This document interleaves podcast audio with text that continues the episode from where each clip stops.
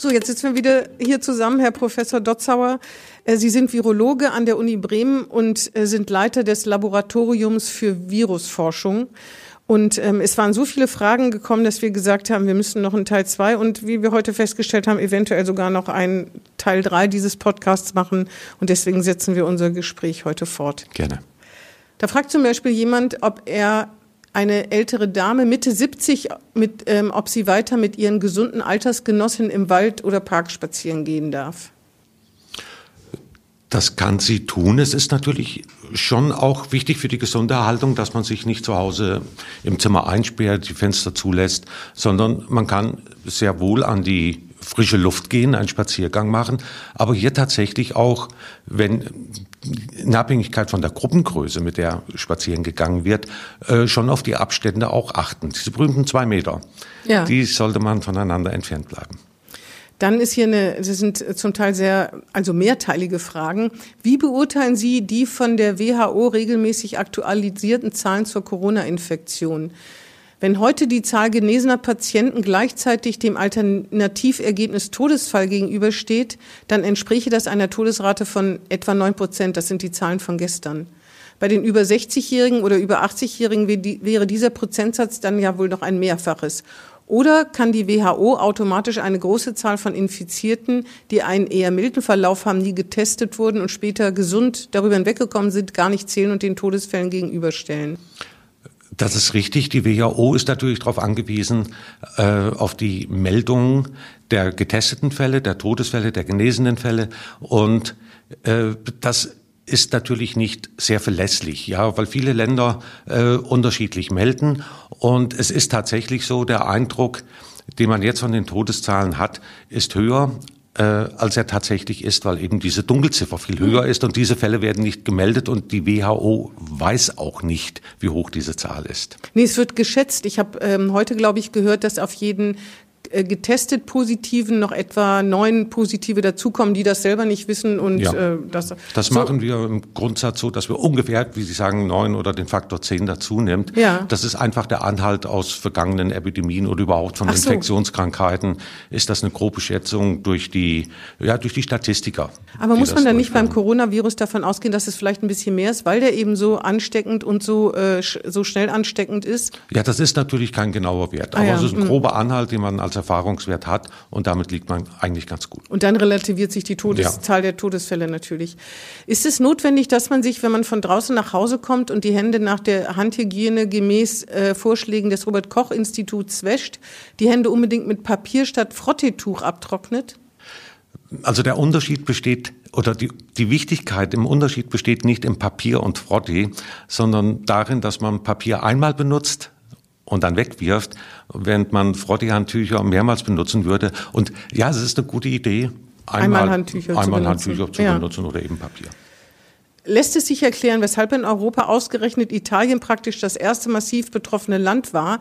Sicherlich, gerade im Großraum Venedig leben viele Chinesen, aber als Erklärung wäre es mir etwas zu einfach und wenig plausibel. Es lässt sich nicht erklären, warum Italien unbedingt das erste Land war.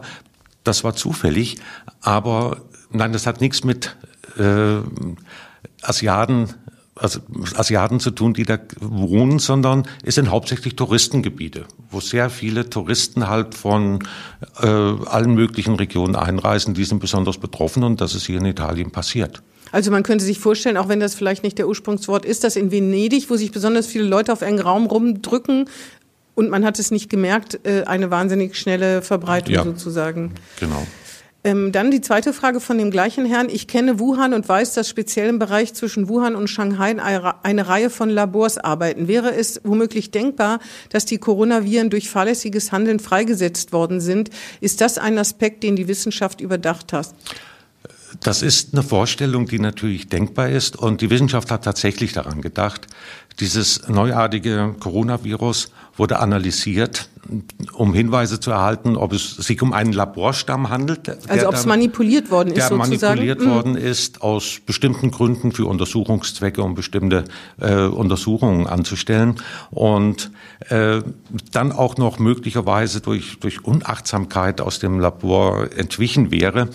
Das neue Coronavirus wurde daraufhin untersucht. Es sind keine Hinweise darauf gefunden worden, dass das hier passiert ist. Ja, man muss sich ja auch vor Verschwörungstheorien ja. in Acht nehmen. Im Internet kursieren ja die verrücktesten Sachen. Wer das angeblich als Biowaffe sozusagen in die Welt gebracht hat, daran glauben Sie doch auch nicht. Also Nein. keine Biowaffe, oder? Dann ist hier eine Diplompsychologin, das ist eine sehr lange äh, Frage, die möchte ich mal zusammenfassen. Sie hat ihre Praxis nicht geöffnet und möchte das nächste Woche auch nicht machen.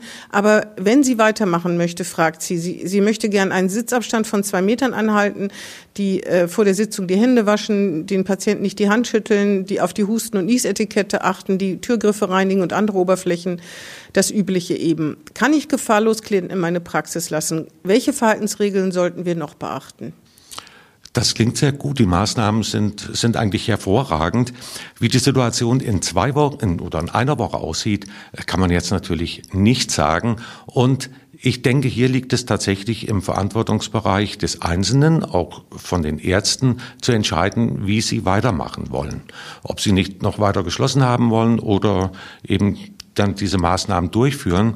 Und hier ist es vielleicht auch ganz wichtig, dass die Leute und auch die Ärzte vielleicht auch auf ihr Bauchgefühl hören und wenn sie etwas durchführen, wo sie sich selbst dann unwohl fühlen, dass sie das einfach nicht tun. Hm. Wir hatten ja vorhin auch gesagt, man, könnte, man sollte seine Patienten ja vielleicht auch fragen, ob sie aus irgendeiner Krisenregion ja. kommen und die dann nicht in die Praxis lassen. Ne? Das genau, ja, dass man es telefonisch bespricht, dass ja, man diesen genau. Hinweis gibt. Eigentlich sollten die Patienten ja auch von sich aus sowas sagen. Ne? Also das ist, äh, gehört auch zur Verantwortung gegenüber den Ärzten oder so. Ja. Ein Freund kommt aus einem Krisengebiet zurück und wird am Frankfurter Flughafen gestern ohne Prüfung durchgewunken. Finden Sie das okay? Naja, es ist nun tatsächlich so, dass die äh, Diagnostik unter starkem Druck steht. Es sind sehr viele Fälle, die untersucht werden müssen. Und es ist natürlich auch hier die Frage, aus welchem Risikogebiet derjenige gekommen ist. Mhm. Und auch hier wieder dieses Bauchgefühl und die Selbstverantwortung. Wenn man denkt, das ist nicht okay, ich bin jetzt durchgewunken worden, dann kann man sich durchaus auch selbst diese 14 Tage Quarantäne selbst verordnen. Hm. Und das wäre eigentlich eine ganz gute Idee, das so zu tun. Vor allen Dingen hat man selber alles getan, was man tun ja. konnte. Ne? Dann kann man sich später keine Vorwürfe machen. Mein Mann und ich, wir sind beide 67 Jahre alt. Sollen wir uns noch gegen Grippe oder Pneumokokken impfen lassen? Ja, weil wenn diese Erkrankung dazukommen durch Influenza oder Bakterien, die eben Lungenentzündungen verursachen, äh, kann eine zusätzliche Corona-Infektion natürlich viel schlimmer verlaufen, als wenn eine dieser Infektionen alleine vorliegt. Und das macht durchaus Sinn, äh, sich jetzt auch gegen Grippe und auch gegen bestimmte Bakterien impfen zu lassen. Aber man sollte das vorher mit seinem Arzt absprechen. Mhm. Ja, wenn bestimmte Erkrankungen vorliegen, dann natürlich nicht. Aber im Prinzip ja.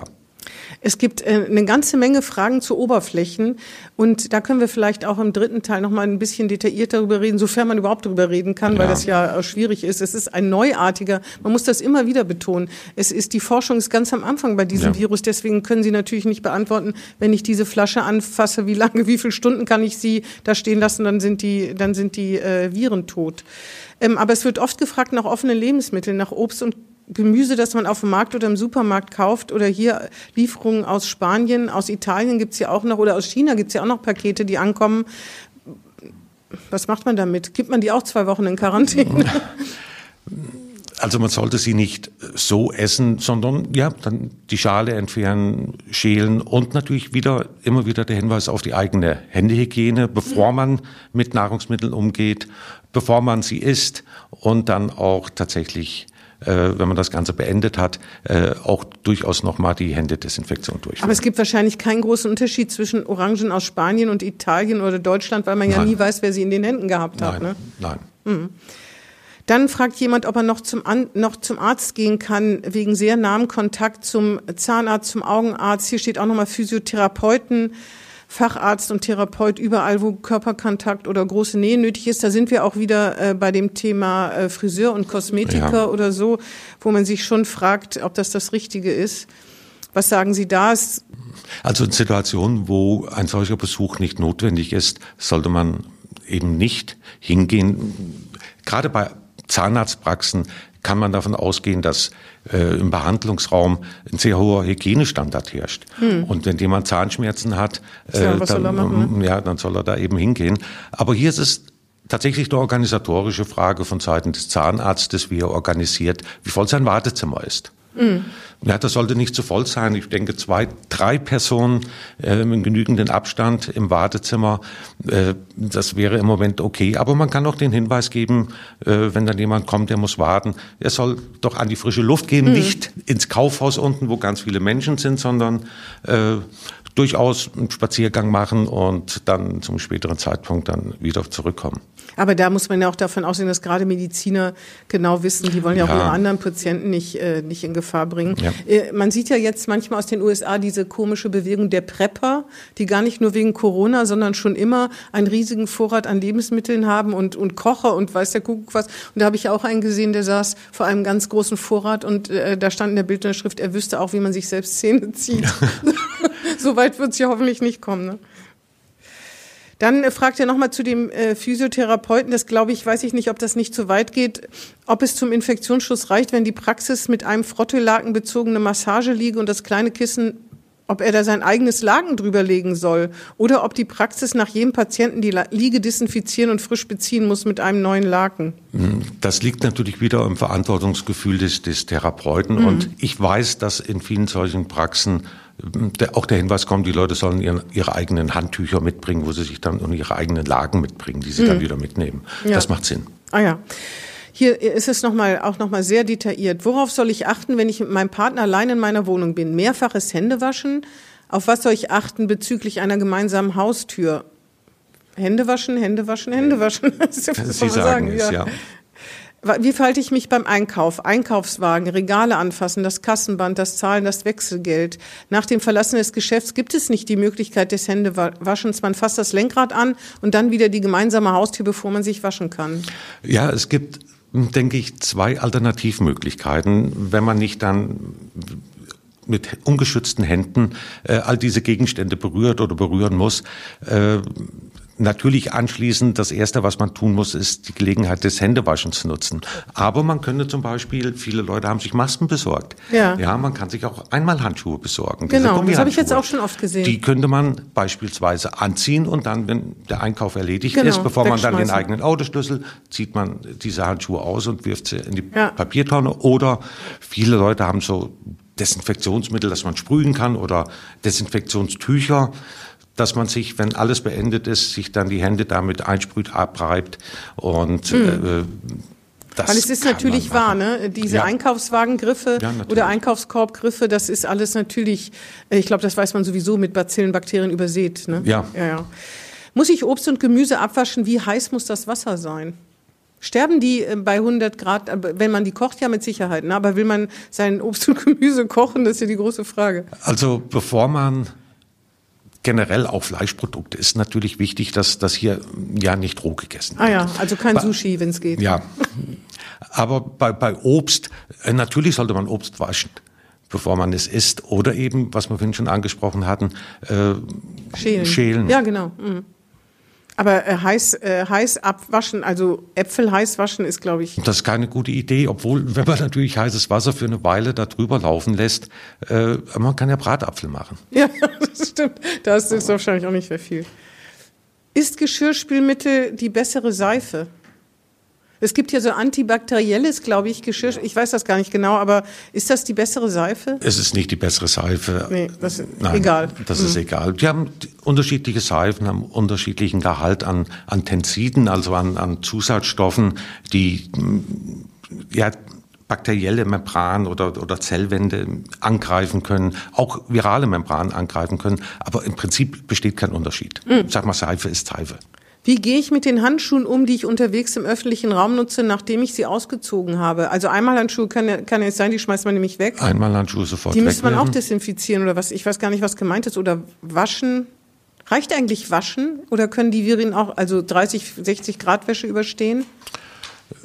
Weiß man nicht. Ne? Man weiß es nicht. Also es ist schon ein Temperaturbereich, der den Viren nicht zuträglich ist, ah, ja, okay. sagen wir so. Und es ist ja nicht nur Wasser, sondern man sollte sich überlegen, ja, auch welches Waschmittel man zusetzt. Ja, ja, genau. ist ja genau. Waschmittelzusatz dabei mhm. und da sind wir wieder bei Seife.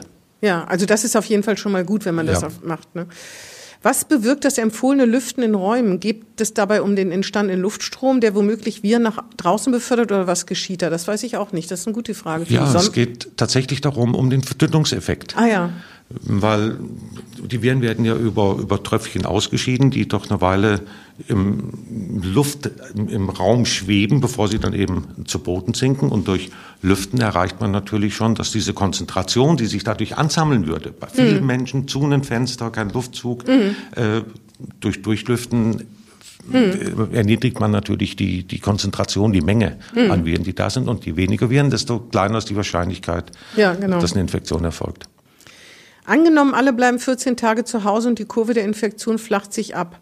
Wann kann wieder ein normales soziales Miteinander beginnen? Wie lange muss jeglich, jegliches tatsächliche Leben mit menschlichen Begegnungen unterbleiben? Das kann man natürlich auch überhaupt das nicht sagen. Das kann man ne? so nicht beantworten, nein. Das ist natürlich so, wenn jeder, wirklich jeder, jetzt absagen würde, ab jetzt bleibe ich 14 Tage zu Hause hm. und gehe dann nicht mehr raus und hm. habe zu niemandem hm. Kontakt, äh, dann kann man relativ sicher sein, dass das sehr schnell abebben hm. würde, dass er weg wäre. Aber das wird nicht passieren. Warum kann man sich nicht durch einen Corona-Test mit negativem Ergebnis wieder für ein gemeinschaftliches Leben qualifizieren? Ja, weil man sich dann woanders ansteckt, oder? Ja.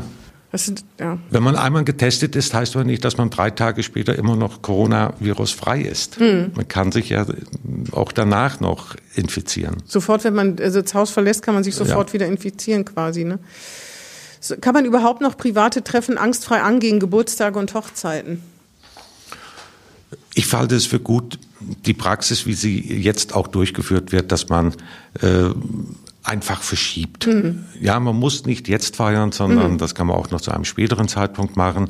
Und äh, man sieht ja, Beerdigungen werden in sehr kleinem Kreis durchgeführt und nur noch im Freien, dass also gar kein Treffen mehr mhm. stattfindet in geschlossenen Räumen. Ich habe gesehen, in Baden-Württemberg, da gibt's äh, parlamentarische Sitzungen unter freiem Himmel. Da sind ja. die Stühle weit außen. Das kann man ja theoretisch ja. machen, ne? bei dem, wenn das Wetter gut ist.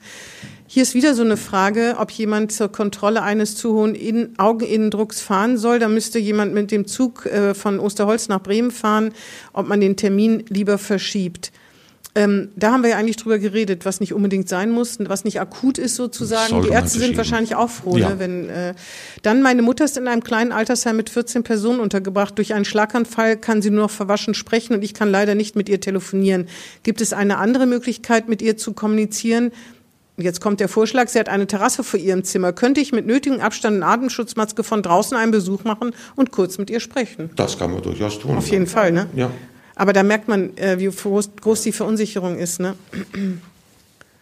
An der Kasse werden die Waren übers Laufband transportiert. Ist die Ansteckung des Coronavirus dadurch erhöht?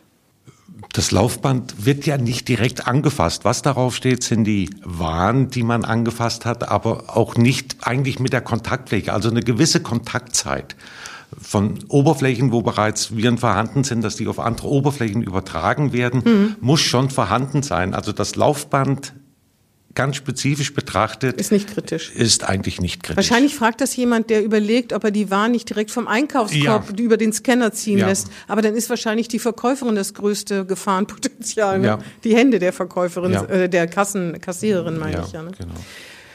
Kann die Umverpackung infiziert sein, muss sie sofort vernichtet werden. Infiziert sein kann sie ja sowieso nicht. Die Verpackung, sondern höchstens kann, können die Viren damit übertragen werden. Genau, können Viren auf, an, dran haften. Ja, da merkt man auch die Begrifflichkeiten. Ne? Ja. Das, ähm, das ist, es ist, es ist auch wirklich, finde ich, anstrengend, wenn man mit so vielen Informationen überschüttet wird.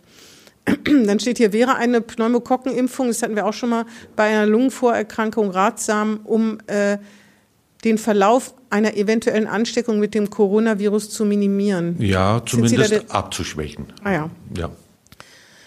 Wenn der Virus so aggressiv ist, auch eine interessante Frage. Warum darf in der Öffentlichkeit dann noch geraucht werden, da sich doch im Qualm die Viren aufhalten und damit gut weitergetragen werden? Stimmt das?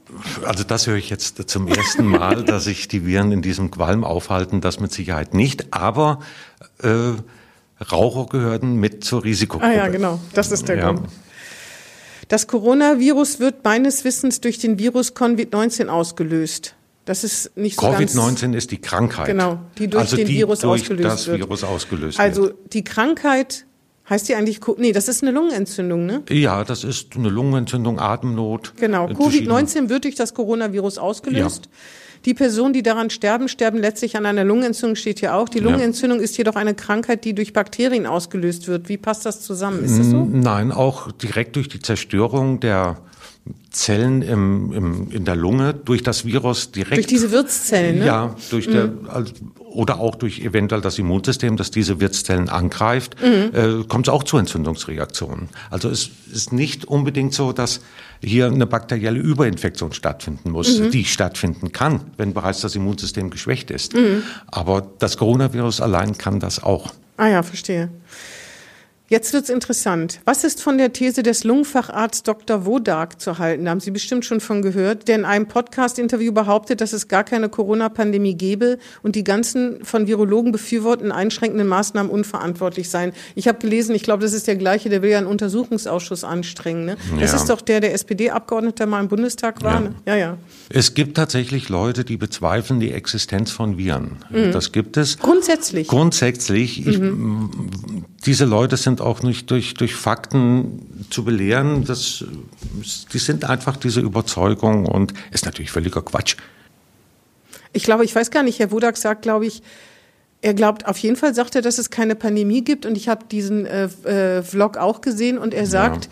dass man gar nicht wüsste, ob es nicht vor 20 Jahren auch schon diesen neuartigen Coronavirus gegeben hätte. Nur jetzt würde man ihn halt feststellen und dass deswegen diese Hysterie nicht angemessen ist. Nein, das ist ja, das, was wir hier hören, das ist ja wilde Spekulation. Das mhm. ist dichterische Fantasie, mhm. das durch keinerlei Fakten zu belegen ist. Wir haben ja die Fakten, wie wir sie jetzt haben und die mhm. jeder sieht. Äh, also ich weiß nicht, wer jetzt im Moment noch behaupten wollte, wir haben keine Pandemie. Mhm. Welche, welche Aussagen über die Hitzebeständigkeit von Corona sind richtig? Da haben wir auch schon drüber geredet. Man weiß es noch nicht, aber jetzt kommt auch eine konkrete Frage. Hilft es, viel heißen Tee zu trinken, um die Viren aus dem Rachenraum zu spülen? Ja, man hört da einige äh, Hinweise, dass man das tun soll oder alle zehn Minuten einen Schluck Wasser nehmen, um sie in, den Magenbereich zu spüren, wo sie dann angeblich durch die Magensäule zerstört werden. Das ist wahrscheinlich so, aber man kann dadurch, durch diese, durch viel heißen Tee trinken oder auch regelmäßiges Wasser trinken, die Infektion nicht verhindern. Hm. Gut, dann wollen wir es für heute belassen. Ähm, vielen Dank, Herr Professor Dotzau, dass Sie wieder da sind und dass Sie so geduldig sich unseren vielen, vielen Fragen stellen. Und äh, dann sehen wir uns wieder. Dann sage ich bis zum nächsten Mal. Bis zum nächsten Mal. Danke.